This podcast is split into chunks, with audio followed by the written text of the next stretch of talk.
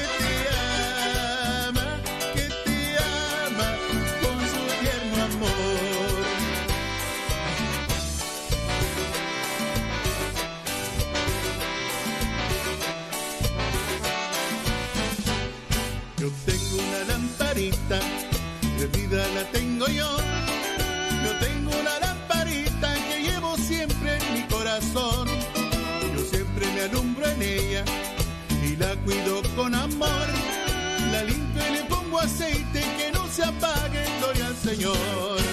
Llena tu lamparita. Es la palabra de Dios. Oigan, el día de ayer. eh, ayer tuve misa con la comunidad. Entonces, este, voy a compartirles la homilía del día de ayer. ¿Me dan permiso? ¡Ay, qué amables, qué amables! Bien, déjame ver dónde está la homilía del día de ayer. Ayer, ¿qué día fue tú? Tres, ¿verdad? Renuncia a sí mismo. Ándele pues. ¿Cuánto dura la homilía? Ay, Jesús del huerto, me aventé 25 minutos. Eso nada más de pura homilía, imagínate. ¿Qué, qué aguante de mi gente, qué aguante, pero... Pues bueno. Ahí les va. La homilía que tuvimos el día de ayer con la gente aquí. corazón. Es que el programa es de todo un poco, de todo un poco. Y salir de su casa lleno de amor.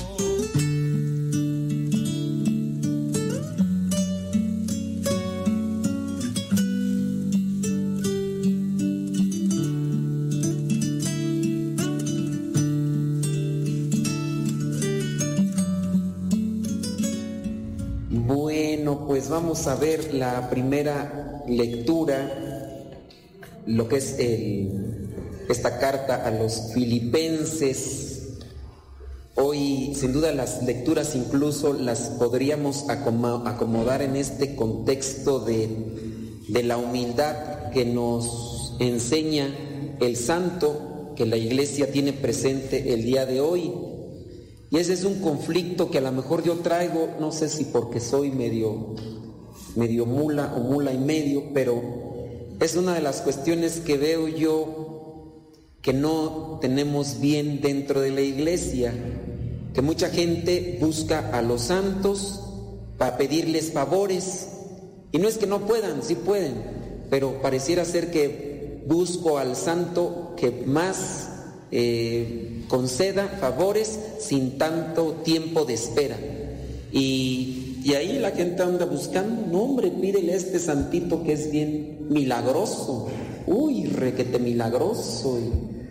Y, ya se buscan a los santos más por lo milagreros que son o por lo generosos que son que por las virtudes. Y pues creo que no, no estamos bien. Si la iglesia los presenta a los santos es para que tengamos un conocimiento de aquellos que han trabajado en las virtudes y que, que han trabajado para buscar la santidad. El caso pues de los santos más taquilleros, muchos muchos que a lo mejor tienen devoción a un santo en específico, pero a lo mejor ni conocen su vida. Y nosotros, ¿qué podríamos decir de la vida del santo del día de hoy? Pues a lo mejor lo que nos han presentado las películas y que algunas de esas películas están bien maquilladas porque al final de cuentas es una película.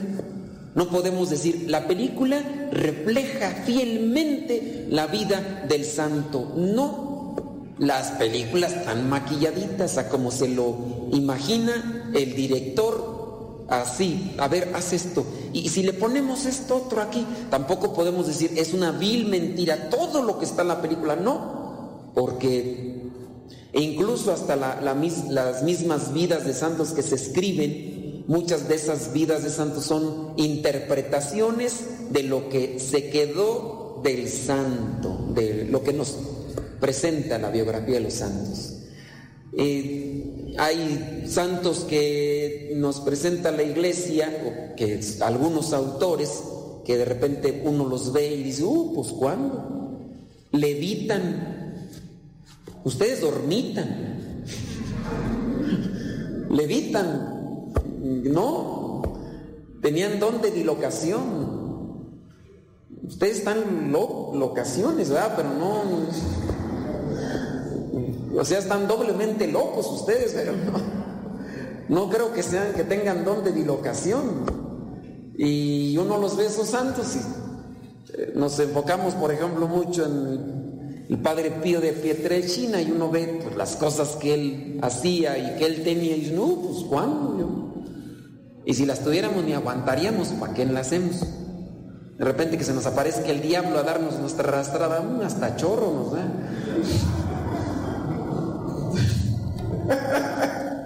No aguantan, no aguantan. A veces por ahí les andan dando unas sacudidillas ahí los demonios que les mueven o ven y ya no aguantan, ya. Ay, venga a bendecir la casa, Padre. Ahora si se te apareciera el mero mero de adeveras, hasta cuata te daba, yo creo. Entonces, pues, ¿para qué? Al final de cuentas, Dios permite también cierto tipo de pruebas con los que ya están fuertes, ¿no? Eh, y no, no, no, no vamos a poder aspirar a que, ay, ojalá yo tuviera estos dones como el Padre Pío. No, pues yo mejor ni los pido, ¿verdad? Pues ni aguanto, yo creo. Pero veamos pues mejor las cuestiones más cercanas y prácticas de nosotros, en el caso de la humildad que nos presenta el santo del día de hoy, San Martín de Porres. Y yo les invitaría incluso a, no buscar como tal la película, porque la película es entretenida. O sea, uno la ve y uno, eh, de repente la música, los escenarios y, la dramatización como la presentan los actores te transmiten un sentimiento. Dicen, ay, qué bonito, ay, está re bonita la película. Si la estuvieras viviendo tú, si te, tuviera, si te estuviera tocando a ti esa situación, ¿dirías lo mismo? No, pues ya ahorita porque te lo matizan con, con musiquita y todo, y ay, qué bonita la película. Tú estás desarrollando una vida de santidad y cuando te toca lo fuerte, empiezas a llorar empiezas a quejar, dice, Señor, ya no aguanto, quítamelo del camino, Señor. Pues entonces, ¿cómo quieres purificarte? ¿Cómo quieres santificarte? Veamos pues la, primera lectura para ir tratando de acomodar una reflexión que nos ayude a alcanzar o buscar la santidad.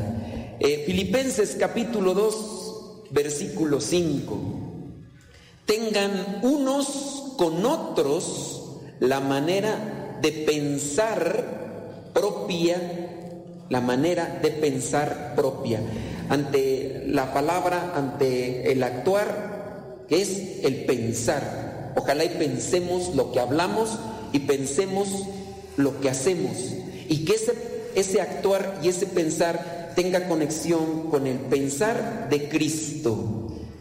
Tengan unos con otros la manera de pensar propia de quien está unido a Cristo Jesús. Pensemos, por ejemplo, el día de hoy, nuestro hablar estuvo conectado con, con esta unidad con Cristo, refleja mi unidad con Cristo, mi manera de hablar del día de hoy, lo que hemos hablado, lo que hemos compartido, refleja esa unidad con Cristo.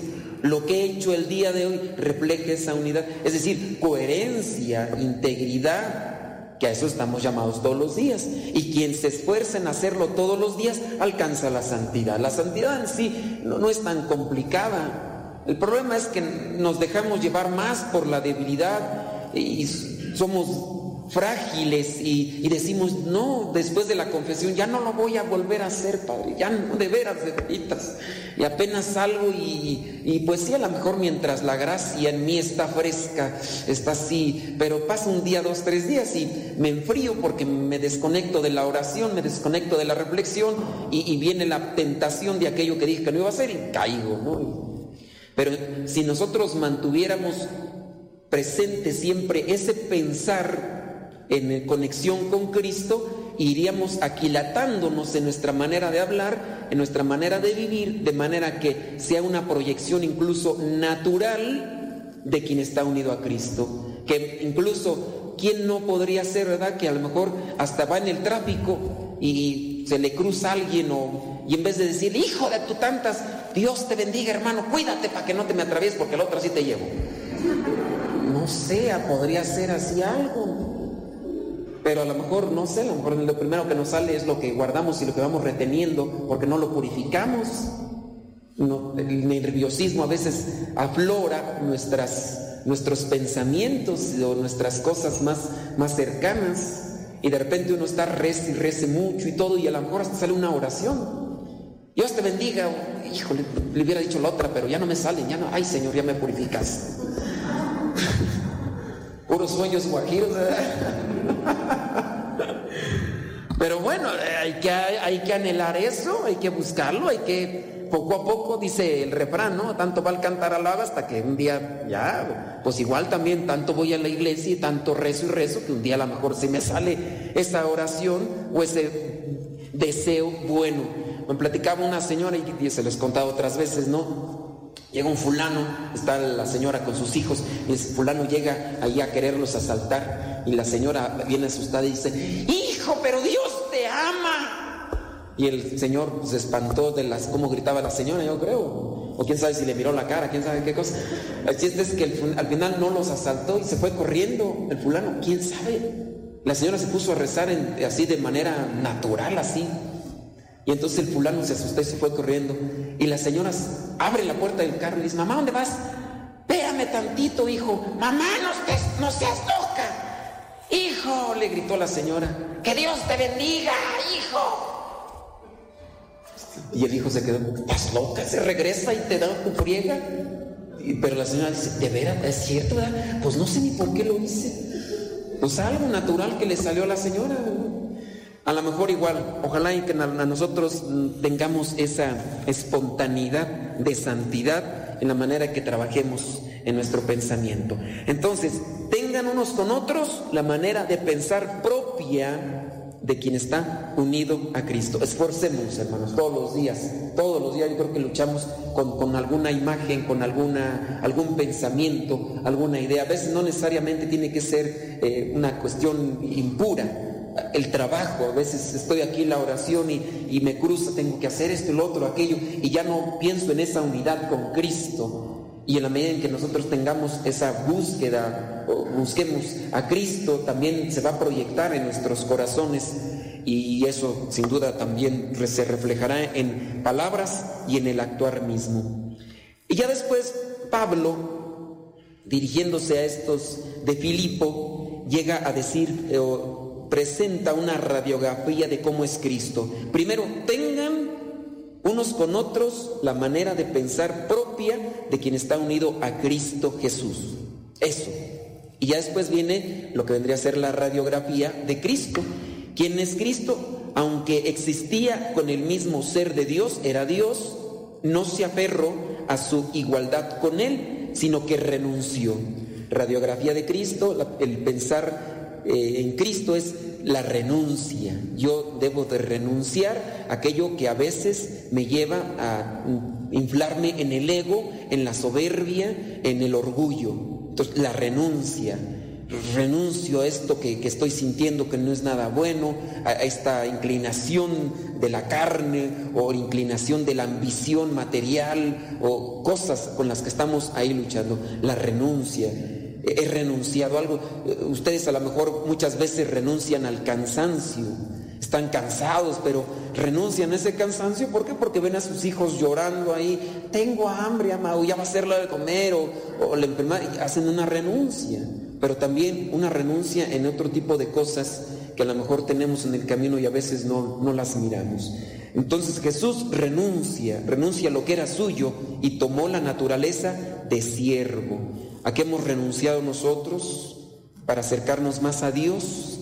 A lo mejor ustedes ahorita renunciaron a ese tiempecito, ¿verdad? Que podrían haber dicho, ahorita en la casa, ay, qué bien me cabría acostarme ahorita un ratito, prender la televisión o Netflix, ahí echarme una peliculita, una serie ahí, no sé, ahí no sé qué les gustaría hacer o qué, no sé. Pero renunciaron a eso por venirse a llenar un poquito de Dios en este día. Entonces, renunciar. Dice, haciéndose como todos los hombres, la radiografía de Cristo, presentándose como un hombre cualquiera, renuncia a su naturaleza para asumir otra, para enseñarnos el camino. Se humilló a sí mismo, haciéndose obediente. ¿Cuánto yo trabajo en la humildad? Hoy en el programa de radio les hacía ese cuestionamiento a la gente. ¿Tú en qué trabajas para alcanzar la humildad? Ahí donde estás todos los días con el vecino? ¿De qué manera trabajas con tu vecino para crecer tú en la humildad? ¿De qué manera trabajas con tu familia, con los que estás viviendo en esa misma casa para crecer en la humildad?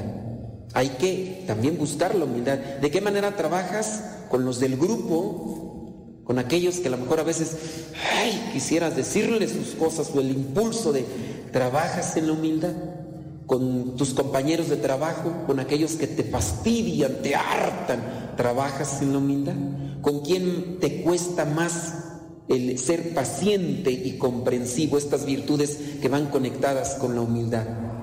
Si queremos trabajar en la humildad hay que trabajar en las virtudes estas de la paciencia y de la comprensión.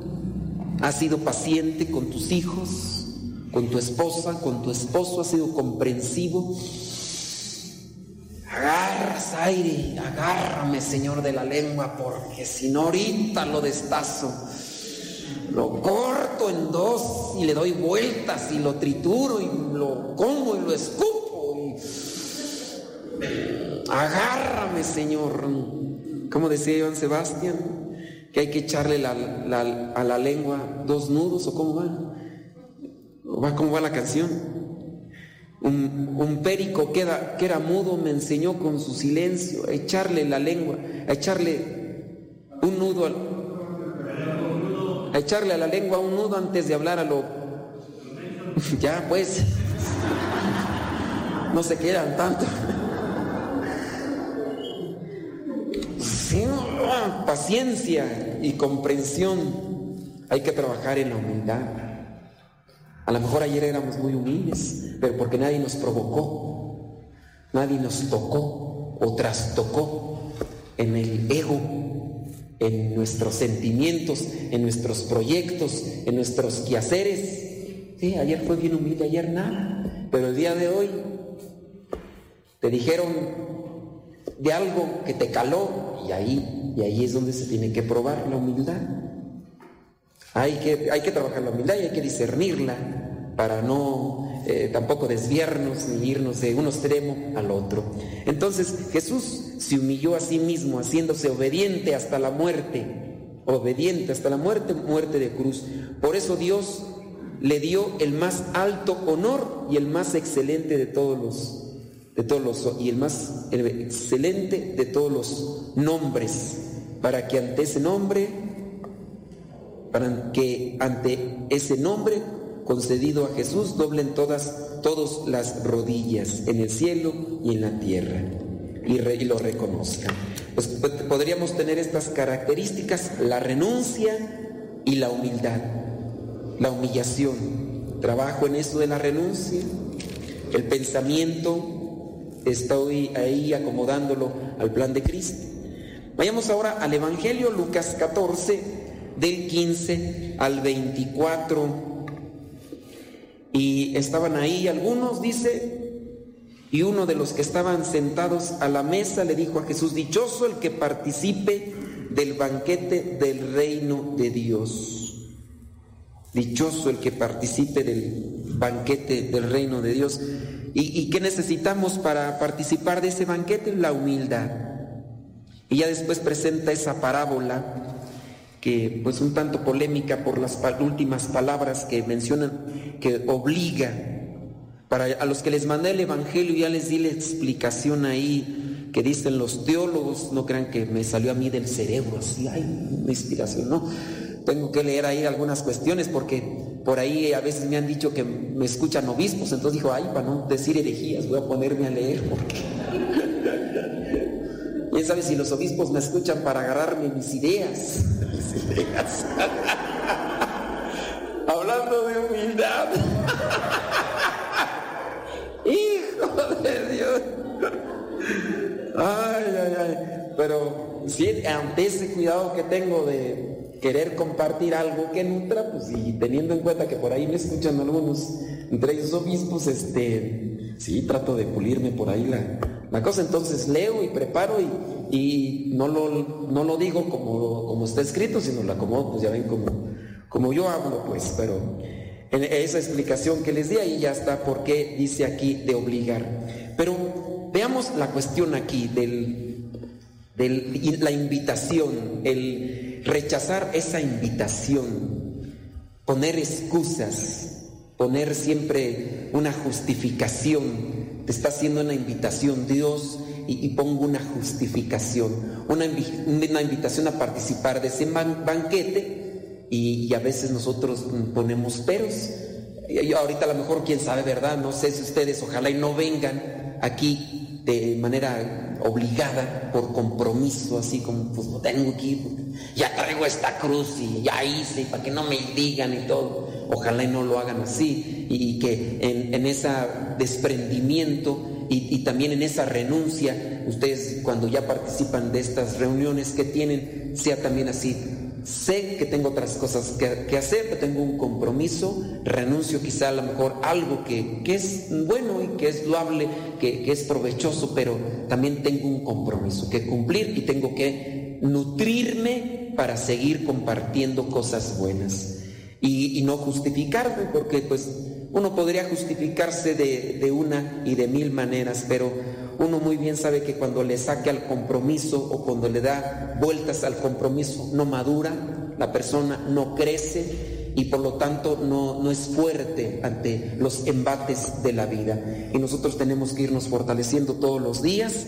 Ahorita tenemos una prueba, eh, que nos rodea, eh, el miedo, la angustia y, cómo nos mantenemos. Si somos fuertes, podemos eh, enfrentar esto con esperanza y, que pues, pues ya se escucha que, que, el virus aquí, que el virus allá, bueno, pues me cuido y, trato de tomar las medidas necesarias con esperanza y todo, y pues bueno, aunque es doloroso y tener presente que es algo que llegará en algún momento inminente de nuestras vidas, pero con esperanza lo abrazo, digo, pues voy a dar todo lo mejor que me toca y, adelante, no voy a poner justificaciones. Por ese lado, creo que nosotros debemos de estar siempre atentos a esa invitación que nos hace el Señor y no comportarnos como podría ser el reflejo de, los judíos en este caso, aunque Lucas no escribe tanto a los judíos, sino a aquellos que no, no estaban dentro del pueblo elegido aquellos griegos convertidos o incluso algunos de ellos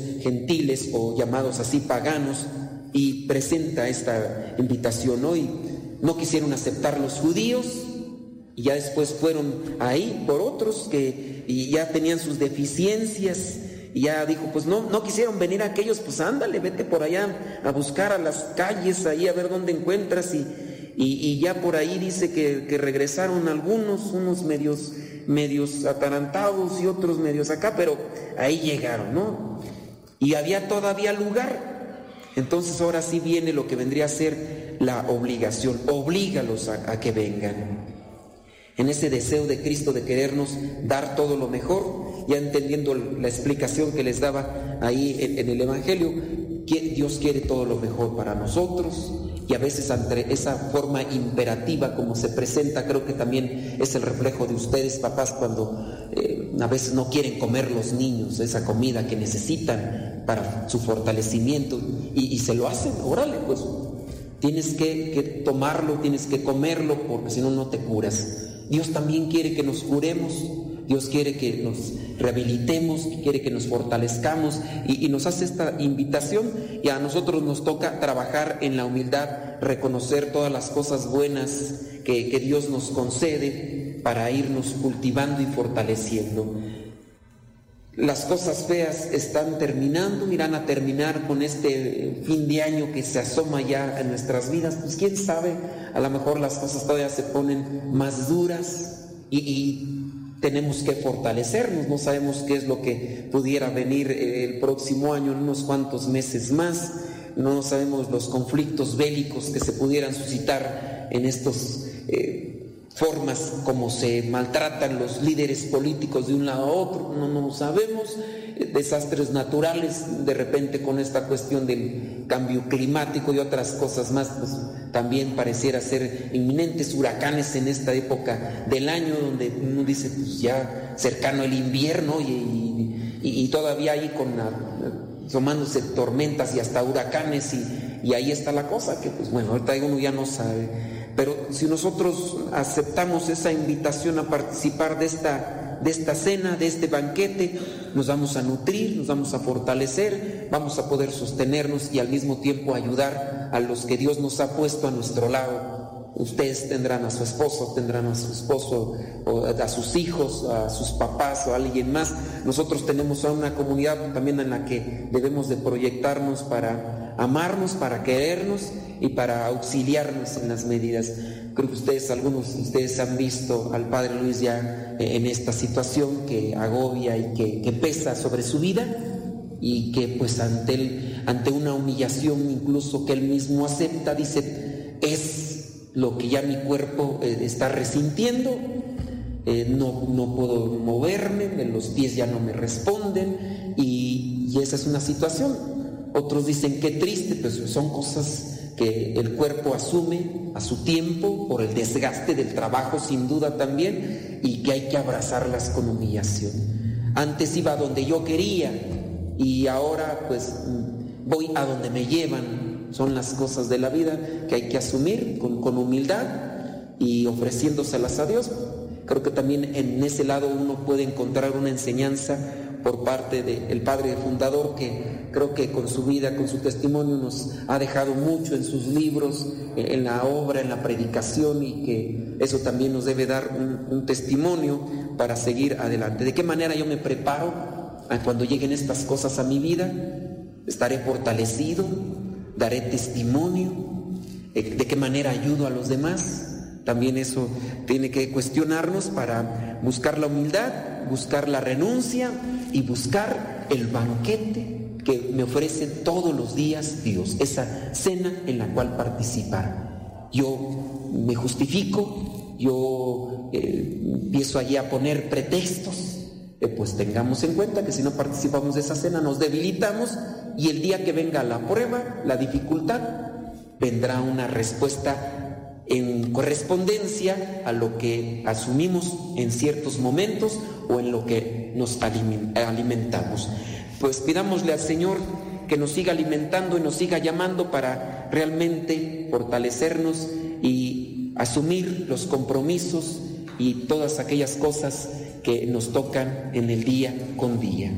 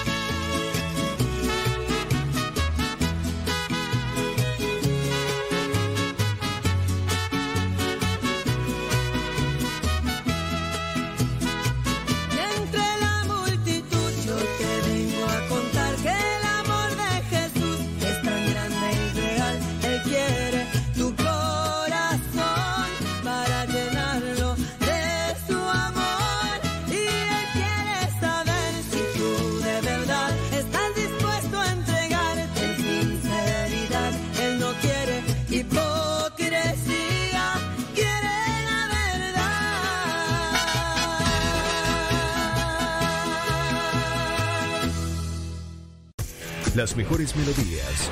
Las mejores melodías. La música que te acompañe en tus actividades.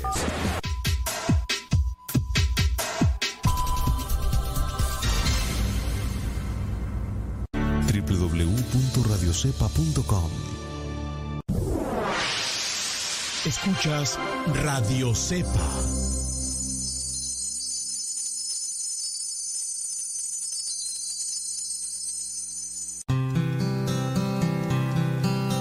tiempo que pierdes hoy es tiempo perdido para siempre. Escuchas Radio Cepa.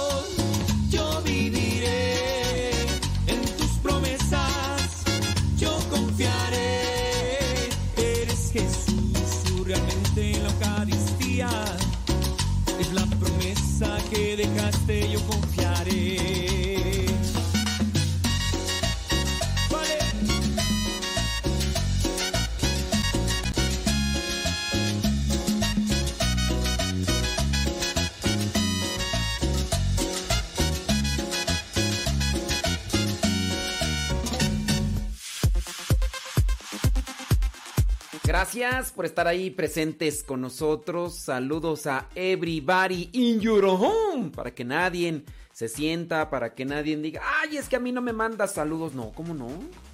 Yo les mandé saludos a todos, ¿ok?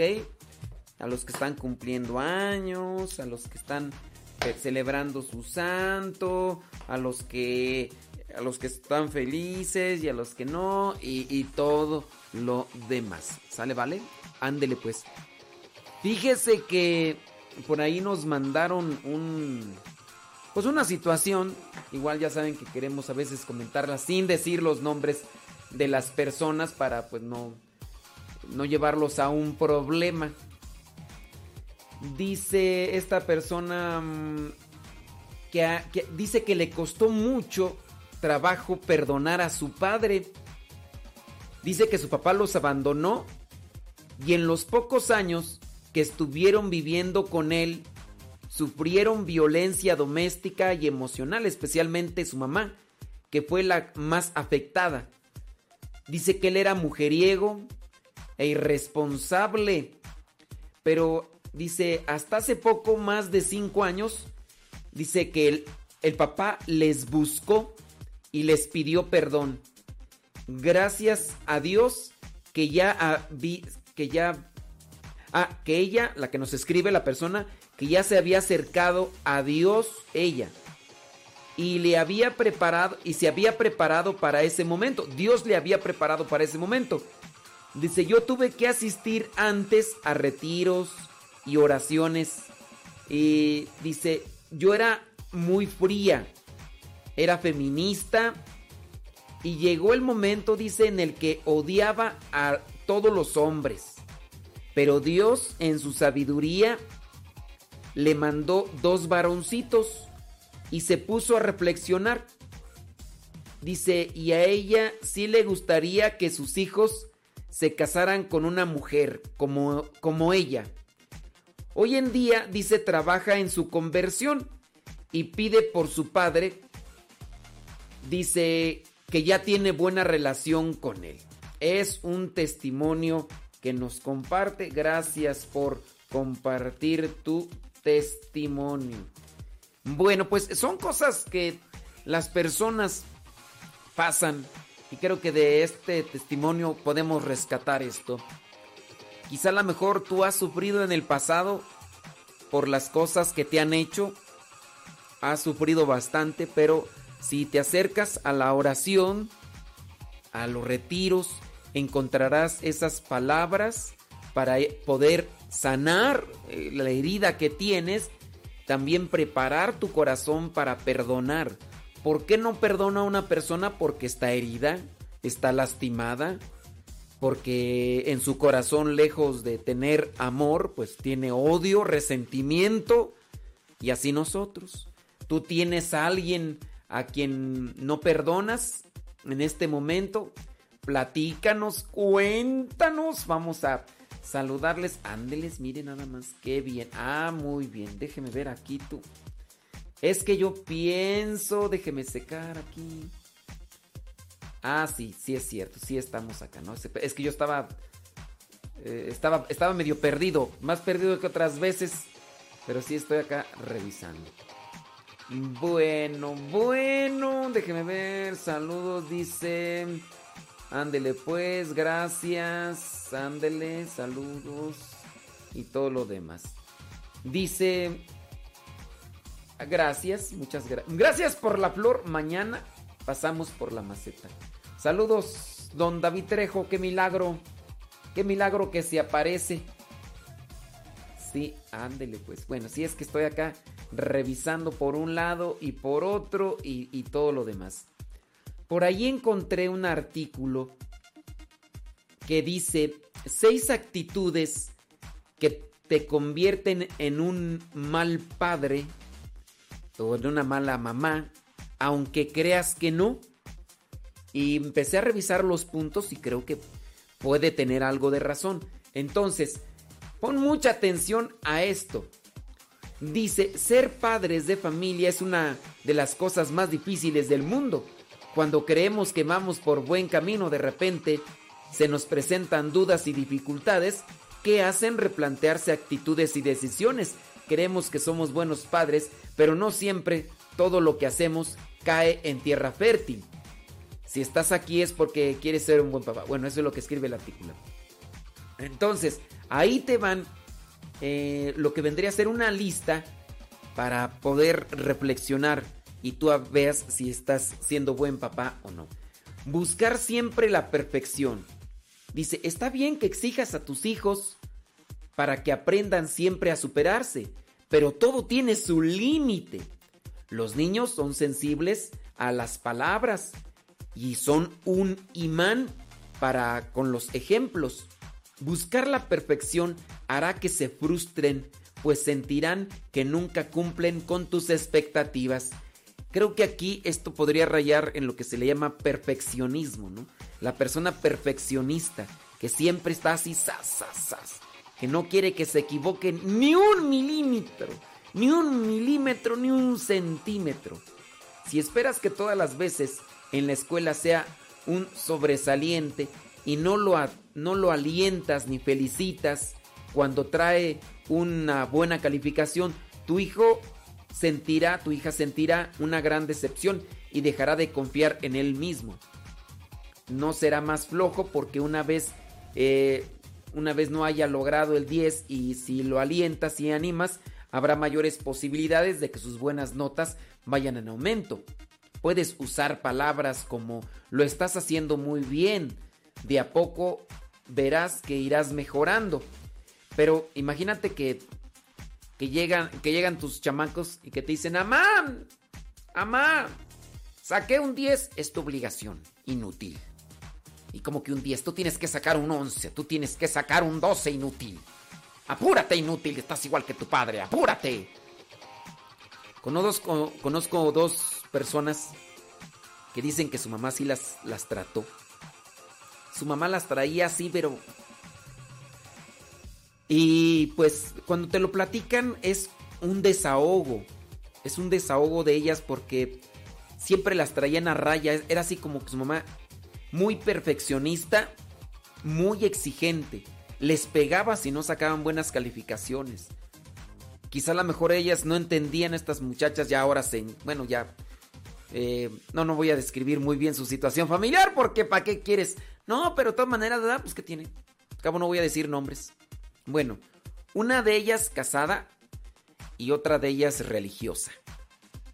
Y platicándome las dos así de esa situación, dice que su mamá las traía así a rajatabla. A rajatabla. Cuando te platican eso, pues tú ya entiendes, ¿verdad? Por, por qué. Por qué el carácter de las dos. Dices, ahora entiendo, ahora entiendo, ahora entiendo el carácter, ahora entiendo también la actitud. Y es que si no se supera ese tipo de cosas, son traumas que se van a estar arrastrando en la vida. Y si le han hecho mal a esos niños, pues obviamente ellos en su momento los van a reflejar. Porque si no lo logran superar, si no, no logran superar. Y sí, ¿Qué, es lo que encontramos? Pues, ay, Dios mío santo, pues discúlpenme, pero cuando yo conocí a estas personas, así las conocí, demasiado exigentes, regañonas, las dos, las dos. Pues ya me di cuenta, dijo, son hermanas, pues de tal palo, tal astilla, y pues sí, regañonas, así. Si te equivocas, uff. O sea, y solamente conviven con quienes congenian con la misma pulcritud y exactitud de sus palabras y de sus acciones. Y se los digo porque una de ellas, la, casada, ya después de la amistad que todo que teníamos y todo, empezó a mí a juzgarme por cierto tipo de cosas. Obviamente me juzgaba en los hechos, mas no tenía conocimiento del contexto en el que se estaba realizando la acción y me expuso públicamente y obviamente con ustedes los que ya me conocen, ustedes que ya me conocen, pues ¿para qué quieres? Entonces, eh, lo que pasó fue que yo tuve que intervenir yo tuve que intervenir y ya decirle, mira, está mal tu juicio sobre mi persona, sobre mis actos, y también te voy a compartir el contexto de la situación. Esto fue lo que sucedió para que lo tengan más o menos claro. Lo que pasa es que ya desde hace yo muchos años, desde antes del 2009, yo trabajo en las redes sociales y ya para los que me conocen de hace mucho tiempo y que me conocieron por las redes sociales, pues ya. Entonces yo publicaba cosas. En una ocasión, estando en una misa, salió una publicación en el momento en internet. Entonces, la persona esta, esta señora, empezó a juzgarme. Que cómo puede ser posible que yo no ponga atención en la misa. Porque me estoy dedicando a publicar cosas en ese momento en internet. Y me expuso públicamente, ya fulano de tal, el padre no pone atención en la misa y todo lo demás. Las personas que me conocían me dijeron, mire para lo que están diciendo de usted también, Y obviamente, pues yo me tuve que ir con la persona que era la hermana de esta señora, esta religiosa, y le dije, oye, tu hermana está haciendo una descripción que no es propia, porque me está exponiendo públicamente, digo, y, y creo yo, y yo también lo digo, si un sacerdote se está dedicando a hacer otro tipo de cosas, pues pero lo que pasó en ese momento fue esto. Yo programé una publicación en dicha hora. No la hice en su momento. Y que no era una, una publicación mala, era una publicación, un mensaje. Entonces yo la programé porque existen formas de programar publicaciones.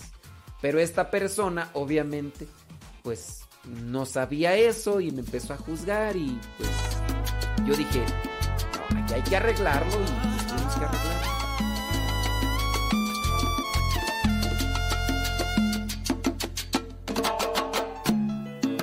Desorden y mi inseguridad son cosas que no puedo controlar.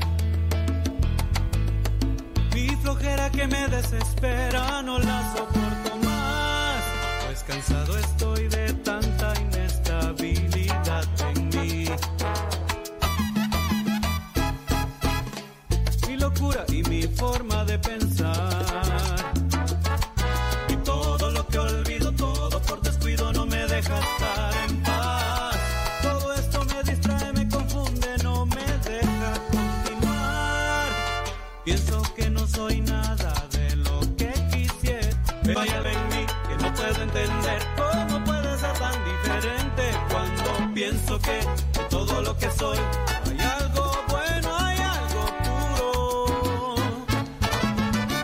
mejor de mí eres tú. Mi orden, mi conciencia, mi fortuna, mi canción de cuna. Lo mejor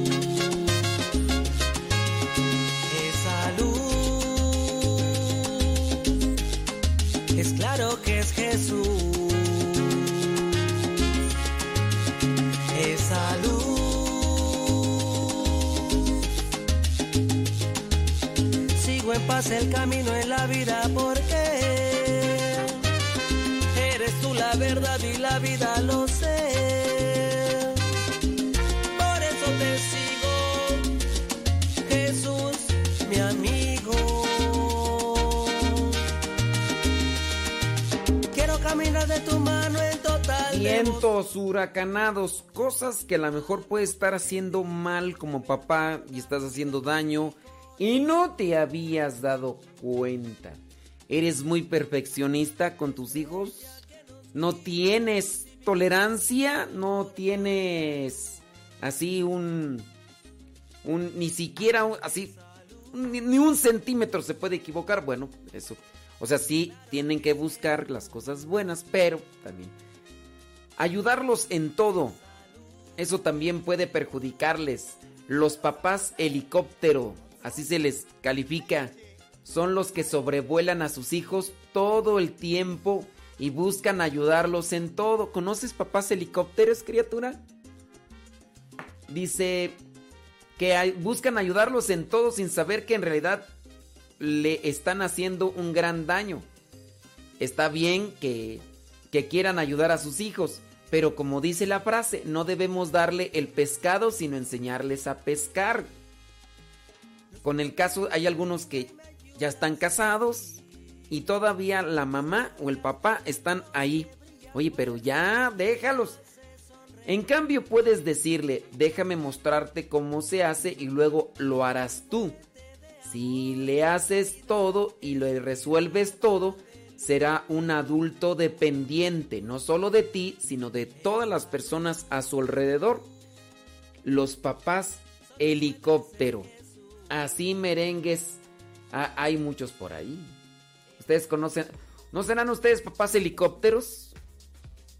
Cuando se cae tu hijo, de inmediato vas y lo levantas a tu hijo y lo le pones todos los cuidados intensivos y empiezan ahí. Yo he escuchado que eso no es tan bueno así como que sí levantarlo y todo. A ver, se cayó. Fíjese bien cómo camina o cómo corre. Pero hay unas mamás que, uy, es que es mi hijo y lo las mamás helicóptero o papás helicópteros lo les hacen todo, los sobreprotegen. Los sobreprotegen y de tanto protegerlos, pues a veces les hacen más daño. Por ahí está, ¿no? El cuentito aquel que les hemos compartido en otros momentos de la mamá canguro o también el de el de la mamá changa. Ya no se los platico porque ya tantas veces que se los he dicho, pero sí, sobreprotección acabó con la vida de, de aquel retoño que, que encontró mamá changa y mamá canguro. Bueno, mamá canguro sí con su hijo, pero la mamá changa con aquel bebecito que se encontró. Bueno, ahí va número 3. Cosas que podrías estar tú haciendo mal como papá y a lo mejor les podrías estar perjudicando a tus hijos. Decirles que no tengan miedo. Cuando tus hijos te dicen que tienen miedo, eh, es algo normal, algo natural. Pero hay personas que les dicen no tenga miedo. Entonces, ¿cómo no van a tener miedo? Ellos van a tener a ti miedo después de decirte, mamá, tengo miedo, papá, tengo miedo, no tenga miedo. En este caso, decir, bueno, pues, hay que superar el temor, hay que superar el miedo, pero los valientes también tienen miedo, eso es lo que tú tienes que decirle. Solo que lo enfrentan, no es que no tengan miedo. Y así, en su caso, ustedes deben de acomodar las palabras. Mamá, tengo miedo. No sé si esto se dice mucho.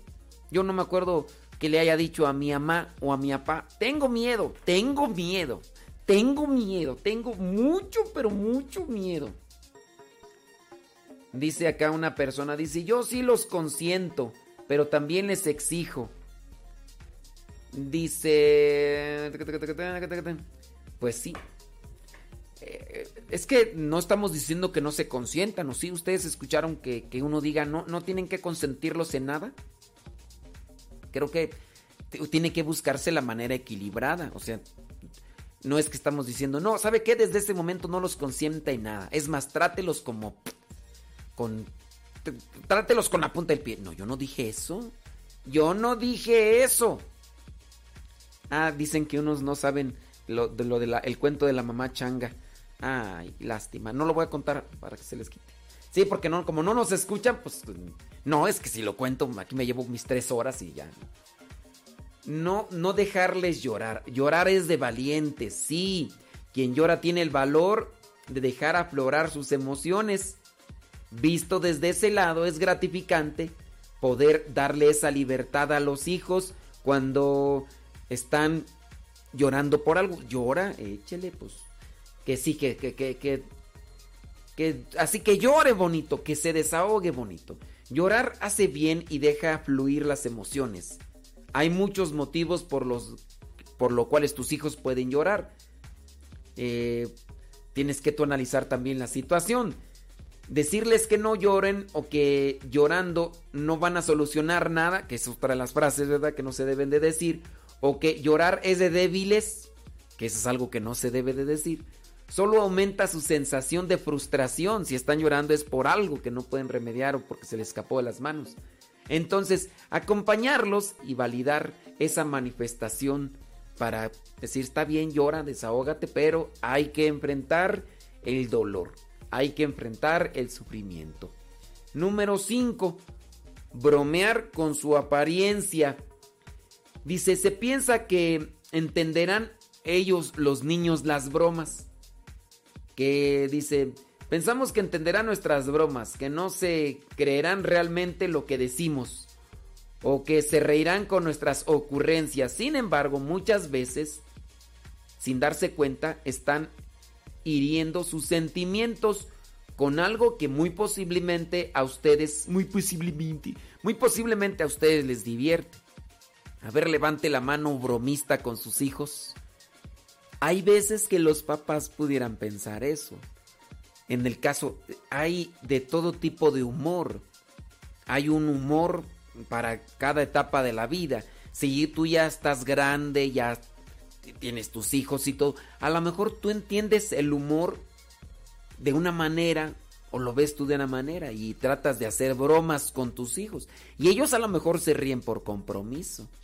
Ríete, hijo, hasta a lo mejor le pueden decir, ríete, hijo, ríete. ¿A poco no es gracioso? Si no se rió, entonces no es gracioso.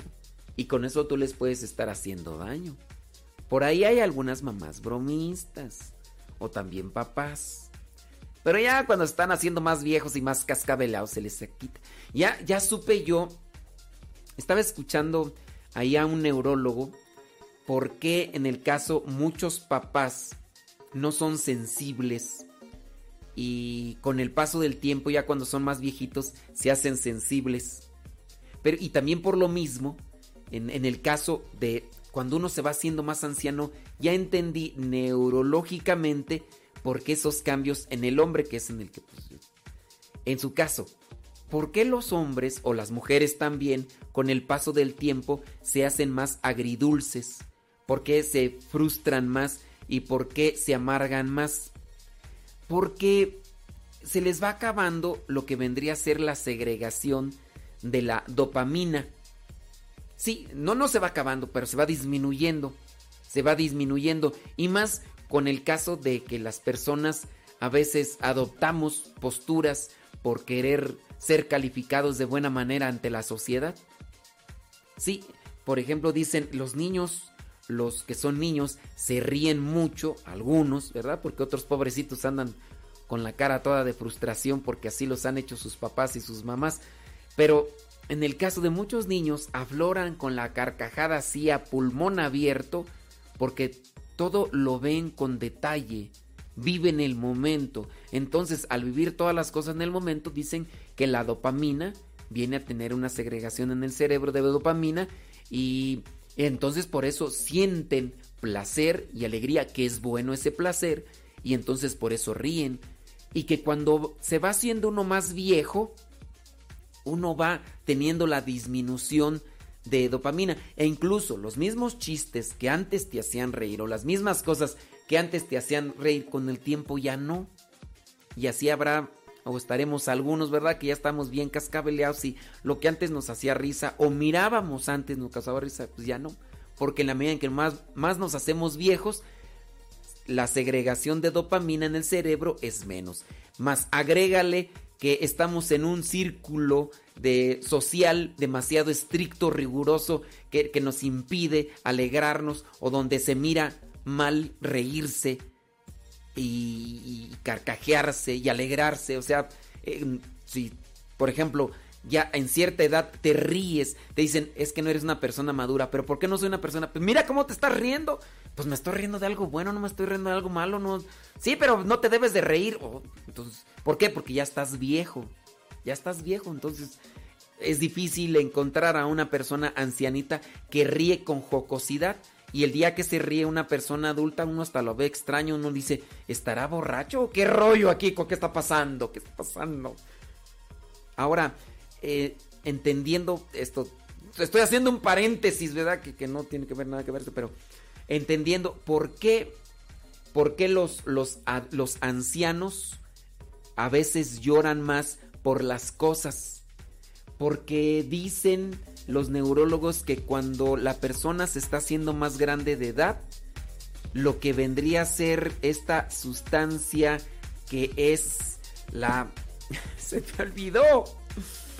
Se me olvidó la sustancia esta. ya. En la medida que el hombre se hace más viejo, hay disminución de dopamina y de testosterona. Y por eso el hombre que antes no lloraba, cuando se va haciendo más viejo y al disminuir su testosterona, es más sensible. Y el día que no lo tratan bien, empieza a llorar. Es que ustedes ya no me quieren. Es que ustedes ya no me aman. Ahora entiendo.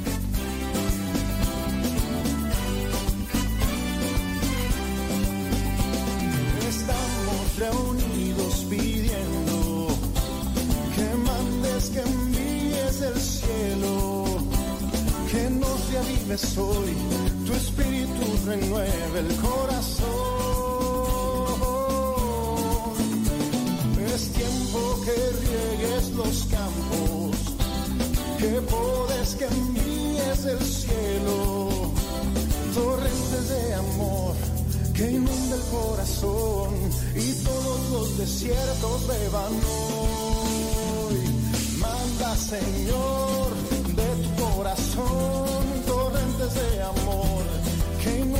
alma hoy. Manda, Señor, de tu corazón torrentes de amor que inunde mi alma hoy.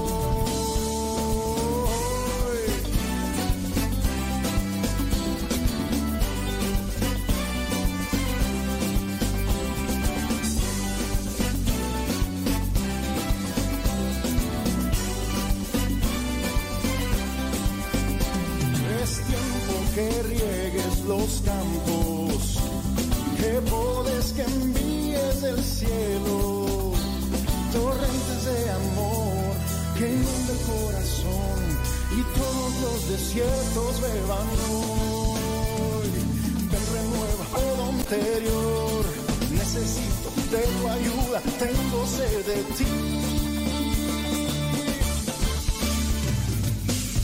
Manda tu espíritu, Señor refresca nuestros corazones, derrama sobre cada uno de nosotros tu bendición, renueva, restaura, libera, protege, sana corazones. Manda tu espíritu, Señor. Danos de tu gracia y de tu paz. Manda, Señor. Manda, Señor, de tu corazón torrentes de amor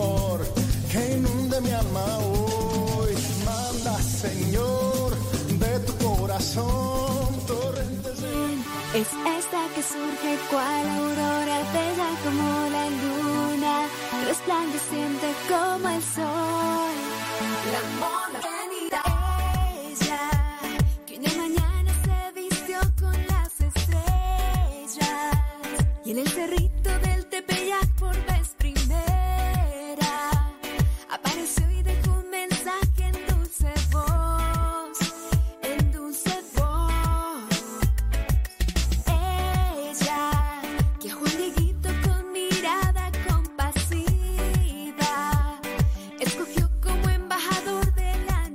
Huracanados, eso es Toño, Pepito y Flor, hombre, gracias. Oye, acá dice una persona, dice, dice esta señora que ella bromea- bromeaba mucho con sus hijos, pero después dice que ya no la tomaban en serio. Dice que ahora todavía lo hace, pero ya no como antes, porque te agarran el modito, dicen, acá está bromeando, está bromeando. Y sí, también puede ser uno de los riesgos de, de bromear mucho con los hijos. O sea, no decir, tienes que andarlos regañando y tienes que andar todo el tiempo seria o serio, no. Pero sí también tener cuidado, porque la vida no se ve una. Nosotros venimos de, de otra como forma cultural, ¿no? Y si de repente ustedes empiezan a bromear con sus hijos, ¿a ustedes sí les provoca gracia? Pero a lo mejor a sus hijos no. Y a lo mejor no te dicen nada y a lo mejor dicen, ay, sí, mamá, ay, qué graciosa, ay, ay, este, ay, mamá, qué simpática eres. Entonces tengan mucho cuidado. Digo, a lo mejor ustedes ahorita se justifican y, y a lo mejor quieren acomodarse las cosas para... Pero analicen bien la situación, de veras. Pues es que el humor de un niño no es igual al humor de un adolescente y el humor, el humor de un adolescente no es el mismo al de un joven y menos al de un ya, ya betarrón, una betarrona, pues ya cascabeleado, ya es cascabeleada. Ni modo que digas, por, por mucho que incluso uno quiera acomodar, no es lo mismo. A mí me provoca gracia una cosa y, y esa, eso que me provoca a mí gracia no le va a provocar gracia alguien que pudiera tener entre 15 o, o 12 años. O sea, no, la verdad no. O sea, quiere decir, ay, sí, ya, ya, ya, ellos, ellos comprenden, ellos entienden. Mm, Pues no. Hay cosas que sí agarrarán. Hay cosas que sí agarrarán. Ustedes ya saben cómo soy yo cuando estoy en, en las predicaciones y todo.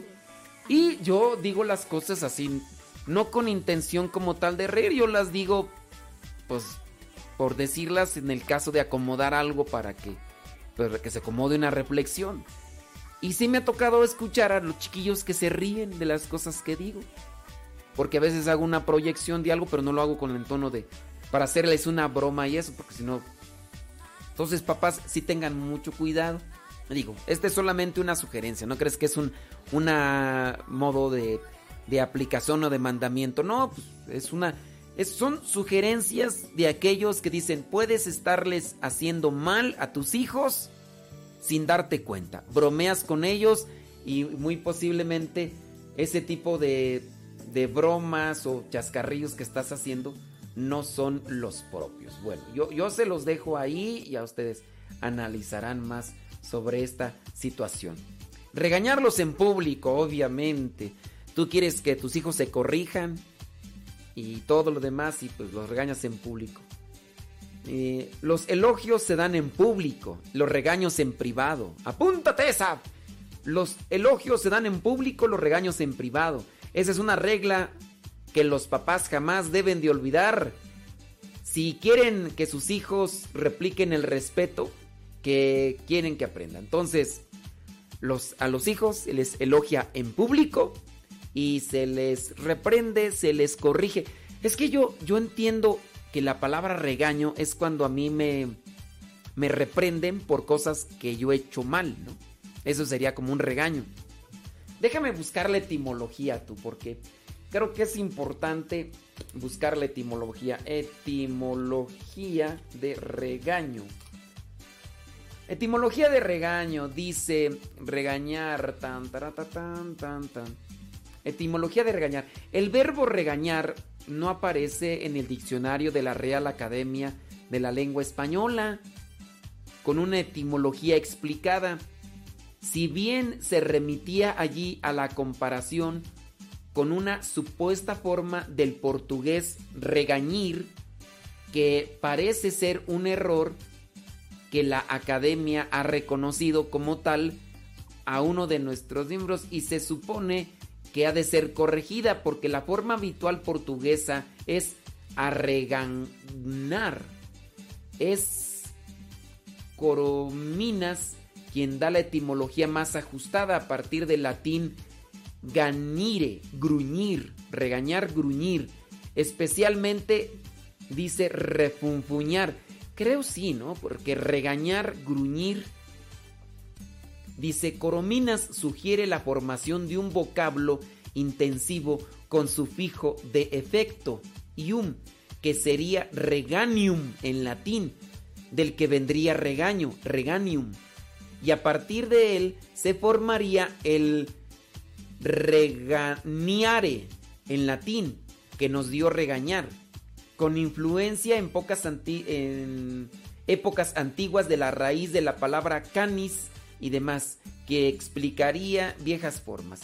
Dice, pero también es posible que el romance regañar, aparte de la procedencia de un latín reganium, esté influenciado para pasar a un verbo enar por las formas latinas de baja época que atestiguan un verbo vulgar ar granare, granire y formas de ganator y ganatura que se, está, que se especializan en referirse a emitir sonidos burdos o gruñidos. Bueno, y ahí nos quedamos. Entonces, sería como entonces reganium, viene de granire. Granire, gruñir, regañar, gruñir, reganium. Yo entiendo, y, díganme, pues en este, caso, en este caso es una reflexión que yo hago, ¿no? Yo entiendo que regañar es como gruñir. Porque cuando nos regañan, solamente nos reprenden por las cosas malas que hicimos. Es que te dije que no lo hicieras. ¿Por qué lo hiciste? Tantas veces que, que te dije esto y lo otro. Y tú, y tú lo hiciste. ¿Pero por qué? Entonces yo digo, eso es cuando te regañan. Cuando te corrigen, es cuando te dicen lo malo que hiciste y te dicen lo bueno que debes de hacer. En su caso, estamos con esto de, las cosas que se deben de hacer en público. Si, si tú elogias a tu hijo en público, qué bien. Digo, más que regañarlo en privado, corregirlo en privado. Hacerle ver nuevamente las cosas buenas de la vida, las cosas malas en las que se ha equivocado y en las que se debe de corregir. Que eso es lo que se debe de hacer, ¿no? Sí, porque eso de regañar, pues sí lo hacemos es decir, reprendemos a la persona por su equivocación, por eh, lo que hizo mal y, y, pues creo que no, ¿no? hay, que, hay que corregir.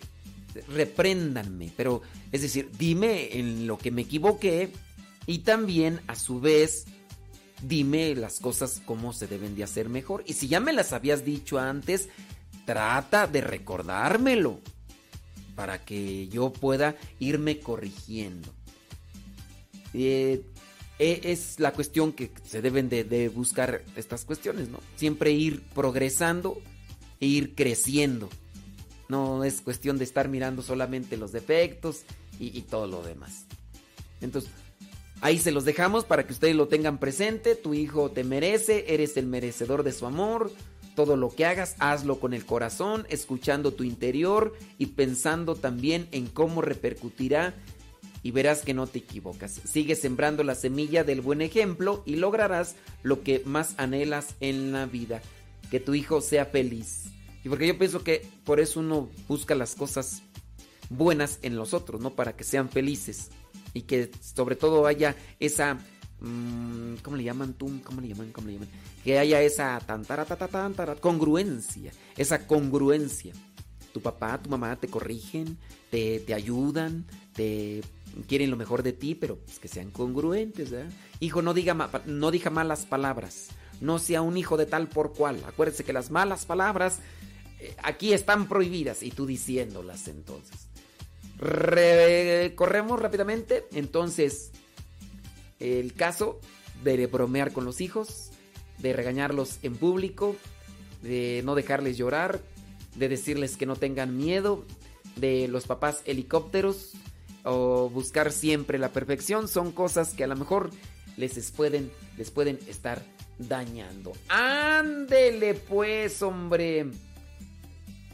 Déjame ver aquí una frase de Carlos Borromeo. Dice, el amor debe ser el maestro de todo lo que hagamos. El amor debe ser el maestro de todo lo que hagamos. Otra, otra frase de Carlos Borromeo. Debemos dejarlo todo, despojarnos de todo, no poseer nada, ser libres. Nunca escuchar nuestra propia voluntad, escuchar más bien a Dios. Otra frase. Dice, cuando las cosas son amenazadas por el peligro, obtengamos de Dios con la oración un refugio. ¿Qué es la oración sino, sino una elevación de la mente a Dios? La oración es la elevación de la mente a Dios. Y en la oración buscamos el refugio ante los momentos de peligro. Otra frase de San Carlos Borromeo. Las dos grandes miserias de la naturaleza humana son el dolor y el temor. Las dos grandes miserias de la naturaleza humana son el dolor y el temor. Y la última, las buenas obras son la base de la oración.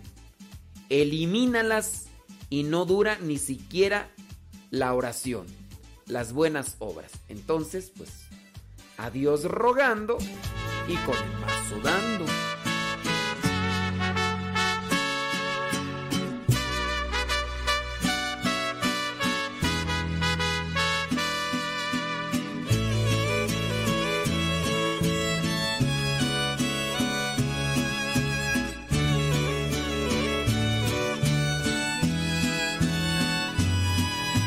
Allá de las estrellas hay un mundo sin igual, donde las costas son bellas, donde ya no sufrirás.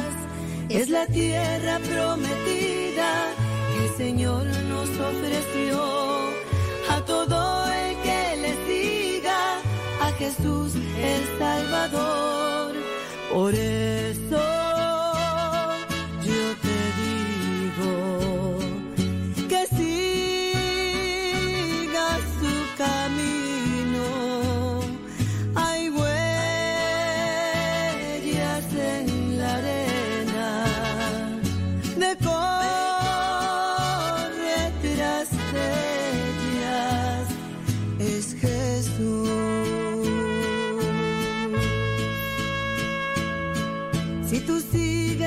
las huellas, más allá lo encontrarás. Trae una barca bien llena de pura felicidad.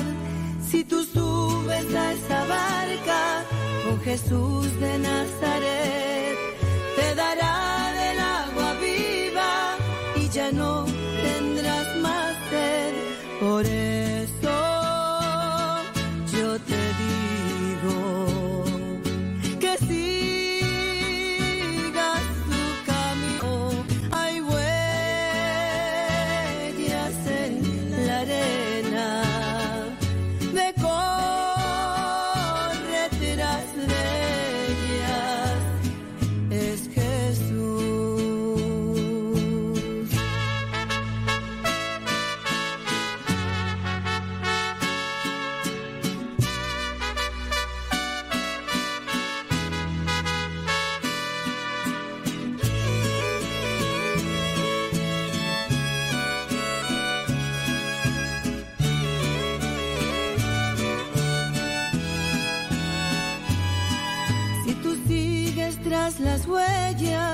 más allá lo encontrarás.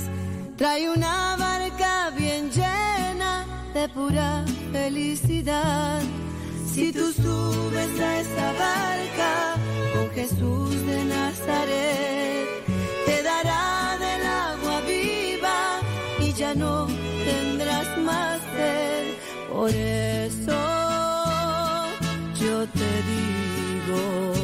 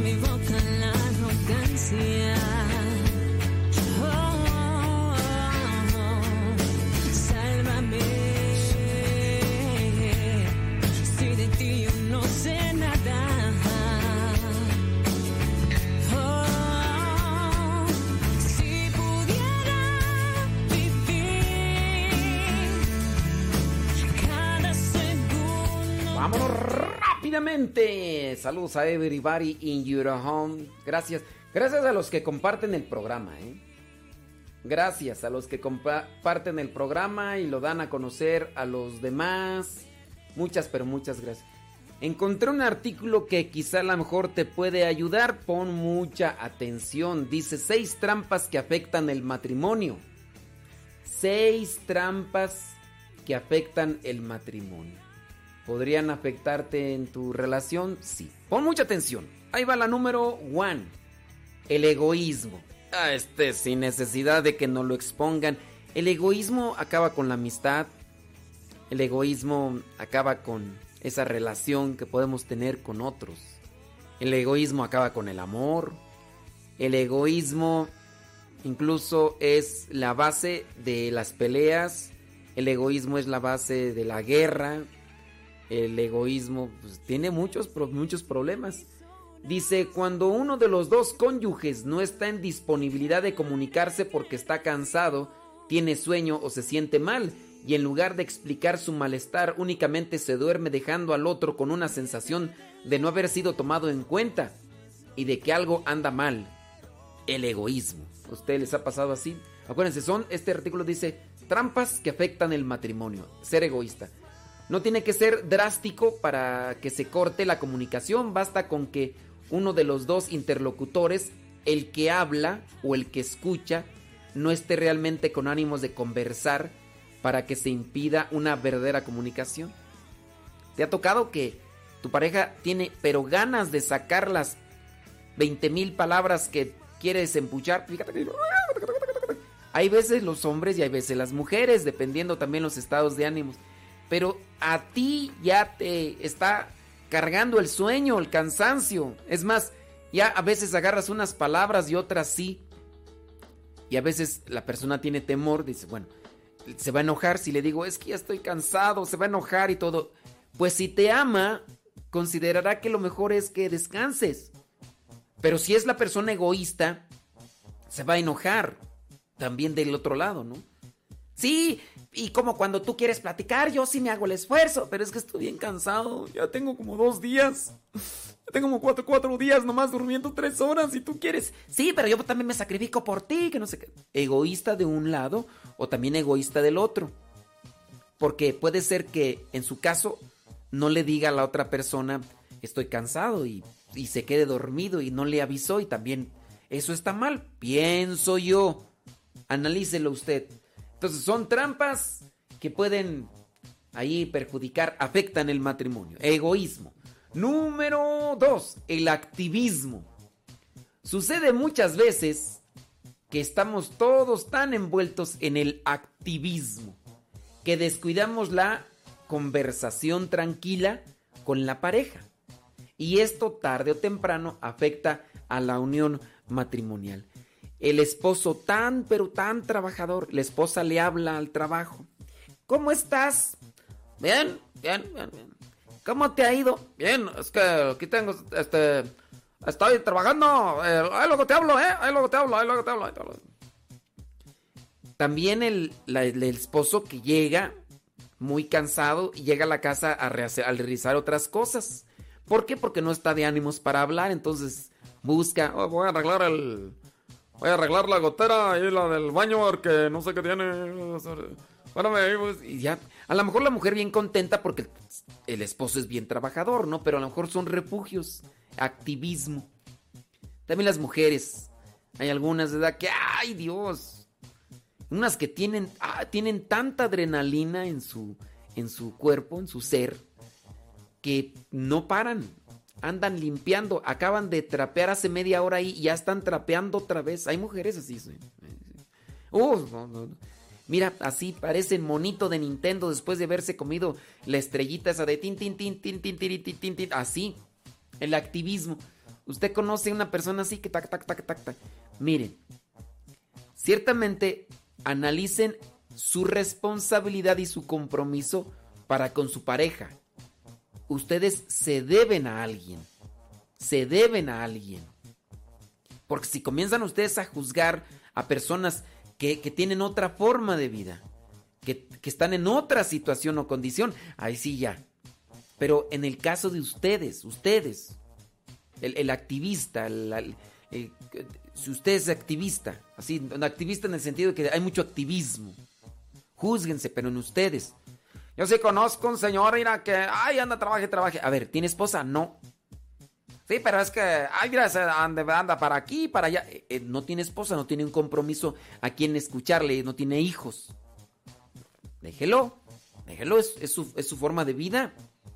¿Está soltero o tiene otra forma de vida? Digo, déjelo.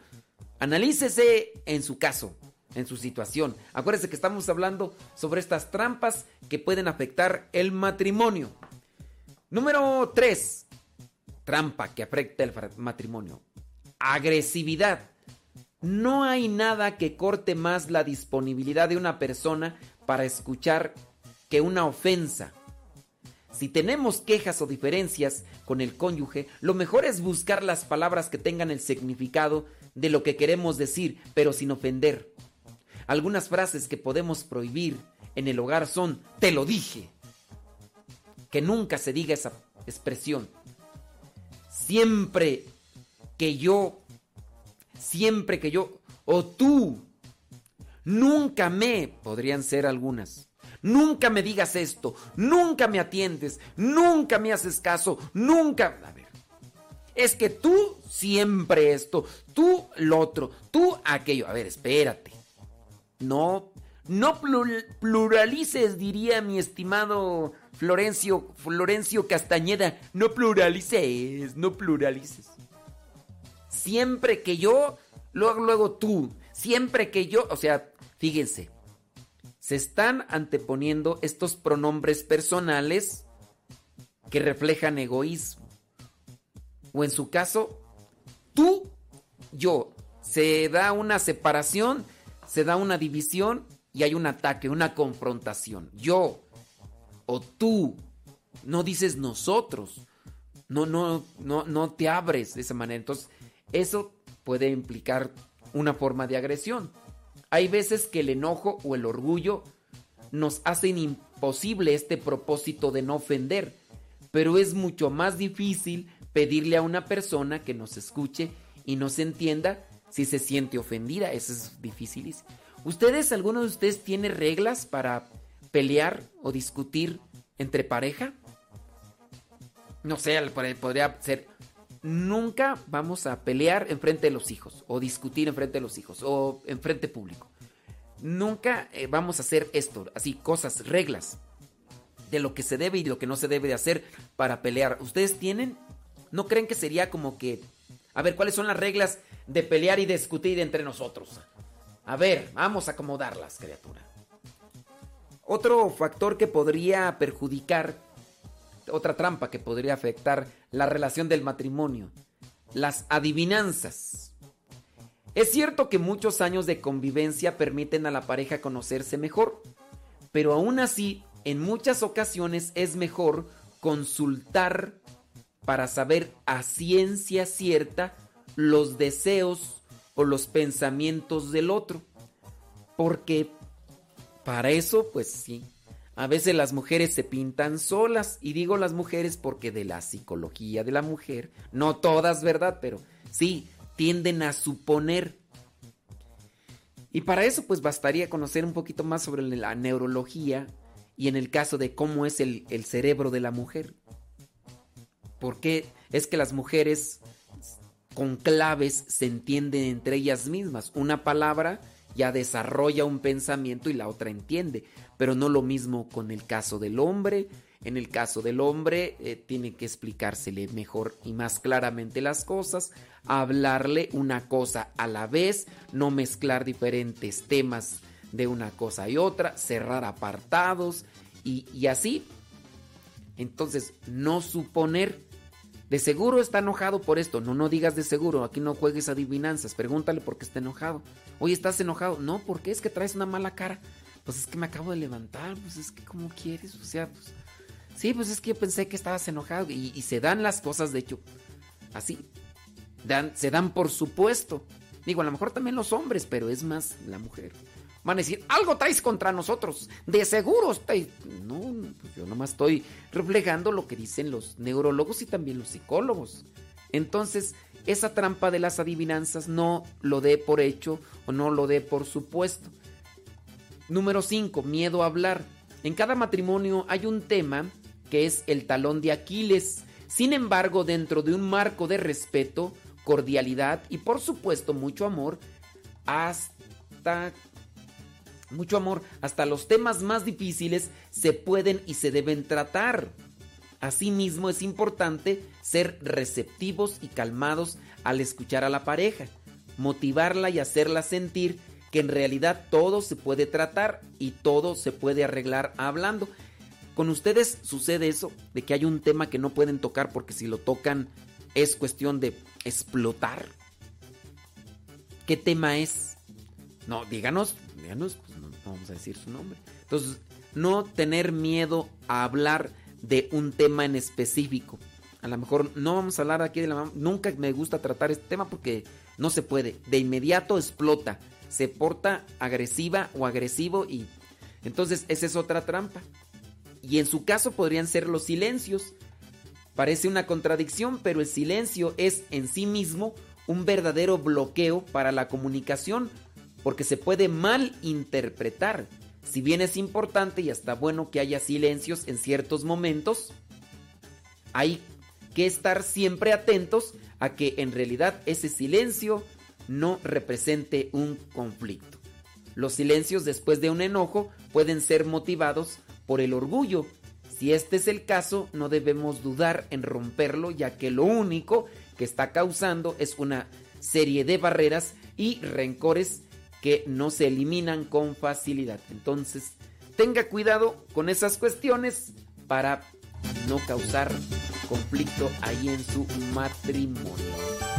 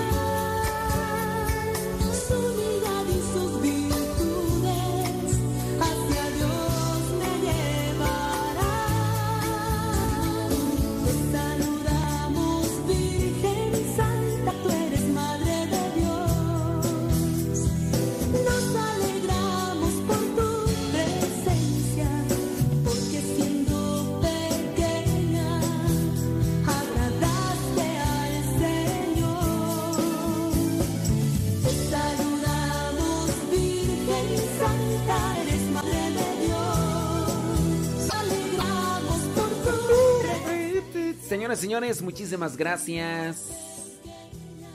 Eh, así es. Bueno, pues ahí les dejamos esas ideas.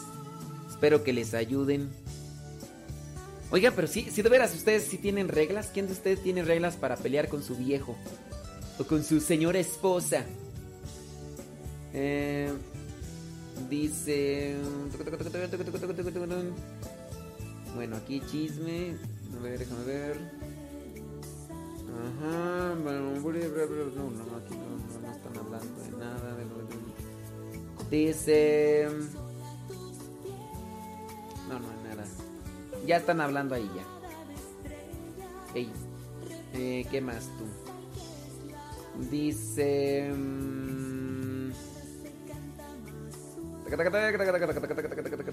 Ándale pues. Ándale.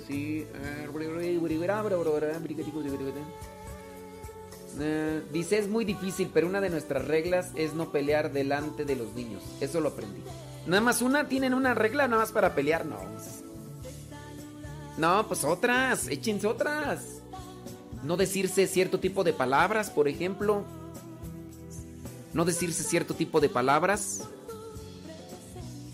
Otra regla podría ser, por ejemplo, antes de empezar a pelear, hacer una oración los dos, ¿no? Ya les di, ya les estoy dando ideas. Ey. Dice, las mujeres somos muy temperamentales. Y sí.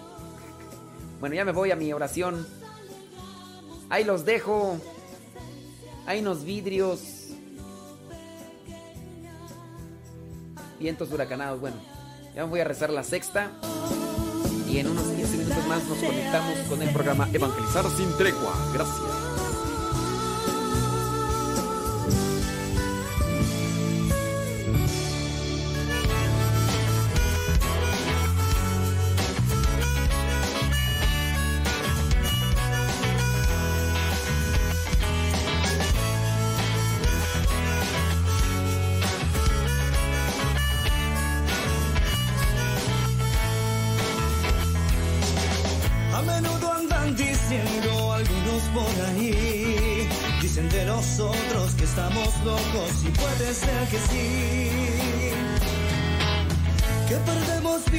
Tiempo cantando